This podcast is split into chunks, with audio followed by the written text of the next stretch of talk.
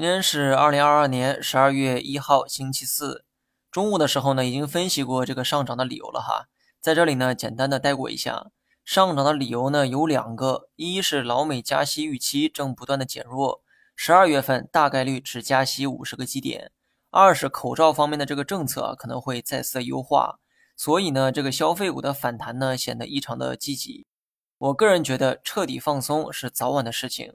只不过有些工作还需要一点时间去完成它，比如说准备好充足的理由为今后的放松而做准备。毕竟是坚持了三年的信仰，有了台阶之后才能优雅而不失尴尬的走下来。大盘趋势呢依旧是比较乐观哈。自从周二大涨之后，趋势又回到了上升的这个轨道上。但有些话呢还得说在前头，经济数据还没有改善，目前只是借着利好炒预期。短期一旦涨得太猛，你可千万别往火坑里跳。虽说上升趋势还在，但今天的高开低走，大家呢也看见了，大盘可以涨，但涨得太急，市场就会产生分化。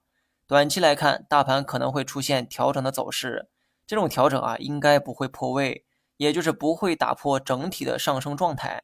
调整大概率会维持在五日线的上方。如果一天时间跌回到了五日线附近，那么还是一样，大盘很可能会在五日线附近出现技术性反弹。好了，以上全部内容，下期同一时间再见。